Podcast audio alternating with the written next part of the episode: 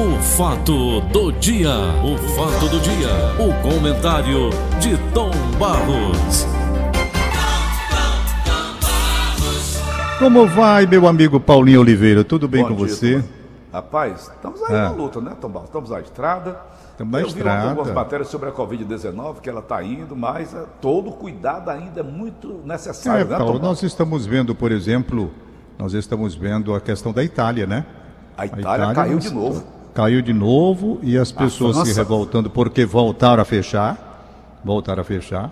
Algumas pessoas não aceitam, então é uma situação muito delicada lá. Eu, eu li a matéria ontem, inclusive, mostrando que até a máfia, lamentavelmente, essa organização criminosa, essa organização fora da lei, está interferindo com certas influências, tentando movimentos, quer dizer, criando mais complicação ainda, né?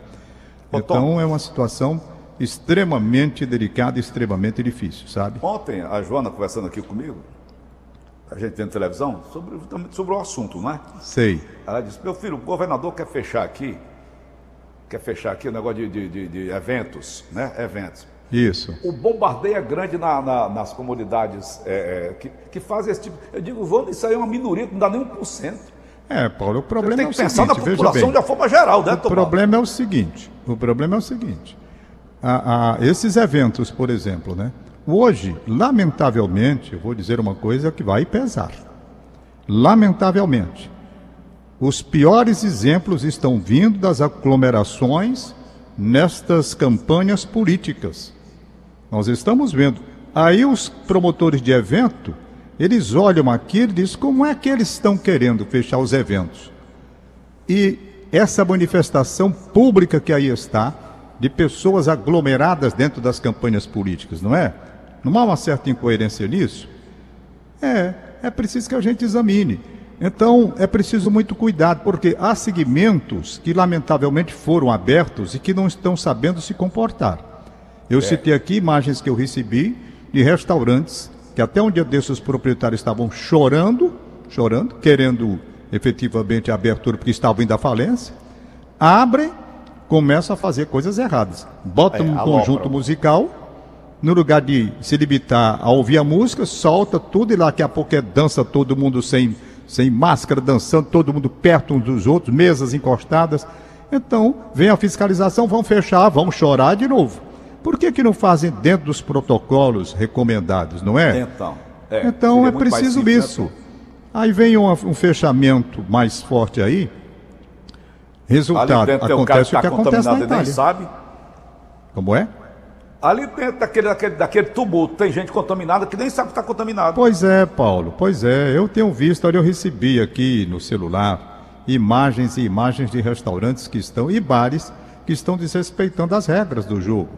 Não é? Tá. Pessoa dançando como se estivesse em pleno carnaval. É. Não é assim. Não em é compensação, tem outros estabelecimentos que estão cumprindo a risca e esses que estão cumprindo a risca serão prejudicados injustamente. Injustamente. Eu acho que a fiscalização não é difícil localizar o mapa de bares e restaurantes da cidade de Fortaleza e uma fiscalização para punir aqueles que não estão obedecendo. Porque se fecha todo mundo, os que estão em ordem vão pagar o justo pagando pelo pecador. Peraí, gente. É uma coisa que dói. Ora, se eu estou dentro dos procedimentos recomendados pela área da saúde e outros não, quando fechar, fecha para todo mundo. Não é? Então. É uma Ô, coisa Tom, muito séria. Assunto de hoje. Hum. Mesmo após a Controladoria Geral da União Sejou apontar em julho mais de 13 mil cearenses com sinais de riqueza que teriam recebido auxílio emergencial indevidamente, situação semelhante continua ser identificada no Estado, agora com candidatos compondo a lista de beneficiados. São 52 candidatos, estão com mais de 500 mil reais em bens receberam benefício durante a pandemia no Ceará. Aqui em Fortaleza nós temos candidato a vereador, patrimônio 3 milhões e 600 mil reais, da Augusto Freire. Ele recebeu três parcelas dos 600 reais, totalizando 1.800 reais. Michel Raiol, da Rede, candidato a vereador patrimônio, 1 milhão e 200 mil reais benefício. Três parcelas, totalizando 1.800 reais. Reder Lima, do MDB, candidato a vereador patrimônio, 1 milhão e 80 mil benefício. Quatro parcelas, totalizando 2.400 reais. Márcio Barros, teu parente, do PMDB, candidato a vereador, Ai, patrimônio 1 lascar, milhão de reais. Benefício, quatro parcelas recebidas, totalizando R$ 2.400. Cascavel, Altaíte Dias, PSDB, candidato a prefeito, patrimônio 1 milhão 600 mil, benefício, duas parcelas, totalizando R$ 1.200. Eu estou dizendo as parcelas recebidas. Paracuru, Bitem, do pessoal, candidato a prefeito, patrimônio 1 milhão 200 mil, benefício, quatro parcelas, totalizando R$ 2.400 recebidas. Pindoretama, Claudinho do Senhorzinho, PSL, candidato a prefeito, patrimônio, 1 milhão e 200 mil, benefício, quatro parcelas, totalizando R$ 2.400. Calcaia, Oswaldo Martins do Prós, candidato a vereador, patrimônio, 1 milhão e 200 mil, benefício, duas parcelas de 600, totalizando R$ 1.200. Trairi, Valmir Pinto, do PT, candidato a vereador, patrimônio, 1 milhão e 100 mil reais, benefício, duas parcelas, totalizando R$ 1.200. São Gonçalo do Amarante, Juninho DJ, Avante, candidato a vice-prefeito, patrimônio, 1 milhão e 600 mil, benefício, quatro parcelas, totalizando R$ 2.400. Juazeiro, Ademar Mota do PSOL, candidato a vereador, patrimônio, 1 milhão e 30 mil, benefício, quatro parcelas, totalizando R$ 2.400. São, eh, são parcelas recebidas. Pereiro, Hernando Estevo do DEM, candidato a vice-prefeito, patrimônio, um milhão de reais. Benefício, quatro parcelas, totalizando R$ 2.400. Pindoretama, Francisco Ivoneudo, do PSL, candidato a vereador, patrimônio, um milhão.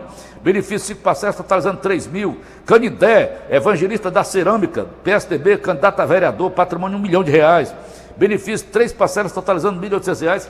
São 14 que tem aqui na página 3 do Diário do Nordeste de hoje. Então, Barros, o cara já, já entra... Eu... Eu li aqui no Rádio Notícias Verdes Mares, eu li aqui no Rádio Notícias agora há pouco, algumas justificativas, hum. onde os candidatos estão alegando que não receberam, porque isso daí foi uma, uma utilização de pessoas que se apoderaram dos dados e estão recebendo por eles, entendeu? Hum. Então, é preciso que eles justifiquem, não é apenas dizer, é provar. É provar. Os meus dados, minha carteira, meus dados, né? Foram utilizados indevidamente por alguém que pegou através dessas coisas que tem na internet hoje, que o sujeito de repente está com os documentos da pessoa todinho, se habilitou e recebeu, não fui eu. É preciso provar, não é? Não é apenas desmentir, é preciso provar. Por quê? Você entende que uma pessoa que tem um patrimônio acima de um milhão de reais vai se habilitar para receber um auxílio, um auxílio emergencial? Então eles alegam que, a grande maioria, eu não sei todos, alegam que os seus dados foram capturados através da internet ou outro instrumento qualquer, que hoje o sujeito de repente tem os dados de todo mundo, não é? Eles se habilitaram e receberam, não os próprios, mas a pessoa que roubou os dados. Então é preciso que veja isso: quem está falando a verdade e quem não está falando a verdade. Quem devidamente se habilitou para receber tendo esse patrimônio todo, ou quem se habilitou em nome dessa pessoa indevidamente, de uma forma fraudulenta, para receber o dinheiro e botar no nome daquela pessoa que não estava recebendo. Certo? Então, apenas esse o cuidado que se deve ter, porque ninguém sabe. Eu não sei mais de nada, honestamente. Honestamente. Agora, eu estou falando assim porque no rádio de saiu, no rodapé, exatamente dizendo a justificativa, de que eles estão alegando que tiveram os dados roubados, os dados são os dados pessoais, de identidade, de CPF e outras coisas, e alguém se habilitou e recebeu o dinheiro. Se é verdade, agora, eu também agora, não sei. burrice demais. Por que, é que não receber o nome de uma pessoa mais pobre? Como é? Por que não, não receber Mas eles alegam que foram pobre, roubados, né? Como alguém se apoderar de seus dados, Paulo Oliveira. Por exemplo, não houve a, a, a do William Bond, o filho, será como foi, não usaram o nome dele? Não é? Ele teve que apresentar, rapaz, não foi não. Você lembra disso? É muita disso? burrice que falar um negócio desse. Pois é. É um negócio muito sério. É muita burrice, eu acho. É. Eu acho. Se eu fosse fazer uma malandragem dessa, eu não ia escolher o, o nome do Tom Barros, do Paulo Oliveira, do Roberto pois é. Cláudio, é. do, do. Não, porque o cara que pega os dados, ele não está nem, tá nem aí. Ele pegando os dados, ele vai utilizar, né? Hoje tem dados. Eu sei que estou utilizando cartão de crédito, utilizando tudo. Utilizando tudo. Então, agora, agora se o cara, cara realmente. Provado, eu não recebi, está aqui. Hã? Agora é o, é, é, tem que provar que não recebeu. Claro. Agora, como provar? Como provar, rapaz? Você vai no banco, você vai no banco para ver se a pessoa utilizou os seus, os seus dados é, é, indevidamente. É uma série de coisas. Vai ter que haver uma averiguação aí, policial inclusive, para conter. Que eles pegam, né, Paulo? Eles pegam. Aí da federal, não, não dá, eles pegam. É, tem que da ser. Polícia Federal aí, não dá? Dá sim, claro. Claro, é. tem que ser. Agora, ser. se acontecer mesmo, do cara ter, ter é, candidato Está desmoralizado, toda, né, Paulo? Está desmoralizado na origem, né? Na origem. Ah. Olha, eu, já, que você está falando, já que você está falando em ética, em pessoas do bem, em pessoas que vêm para fazer na terra o bem aos outros, aos demais, deixe-me fugir um pouco desse assunto que você está aí, mas já que você falou nas pessoas de bem, não é? Pessoas que provam que são boas, eu recebi ontem aqui o Jornal do Médico. Jornal do Médico. É o impresso. O Jornal do Médico, ele, no dia 18 de outubro, dia do médico, esse jornal impresso prestou uma homenagem belíssima, em memória, ao Dr. Sérgio Gomes de Matos, o médico que é considerado ícone da medicina, ética e humanista aqui no estado do Ceará. Ele tem uma história belíssima. História belíssima. Porque aquele médico, Paulo, que além da competência pelos conhecimentos adquiridos ao longo de cursos na faculdade e depois no aperfeiçoamento, ele tem uma trajetória, principalmente em três hospitais que eu vou citar aqui. Eu vou citar aqui: Hospital de Messejana, Hospital do Coração, o IJF e a Casa de Saúde São Raimundo. O certo. que o doutor Sérgio Gomes de Mato fez dentro de um trabalho científico e humanitário, rapaz, é uma coisa que deve ser destacada. Às vezes até eu lendo aqui me emocionei com os depoimentos os mais variados, sabe? E eu acho que a gente deve passar para a população, para a cidade inteira, saber às vezes as coisas que ficam à margem, ninguém sabe dessas pessoas que passaram iluminando o seu caminho, fazendo bem. Isso é uma coisa muito importante, Paulo. E eu quero parabenizar o jornal que soube dar esse destaque. O doutor Sérgio Gomes de Matos, ele morreu no ano passado. Ele morreu eh, no dia 24 de abril de 2019 e deixou um legado que deve servir de exemplo para todos os médicos do nosso estado, aqui do estado do Ceará, uhum. exatamente por esse espírito que ele tinha. Eu vi os depoimentos, eu vi o depoimento, eu acho bonito quando o, filho fala sobre o pai. A Adriana, é. filha dele, ele, ele tem, ele tem é, os filhos, a Adriana, a Patrícia, Sandra, Sérgio Filho, não é? E tem também, é, são cinco, deixa eu ver se não falta nenhum. É a Patrícia, Sandra, Sérgio Filho, Adriana, Paulo Marcelo.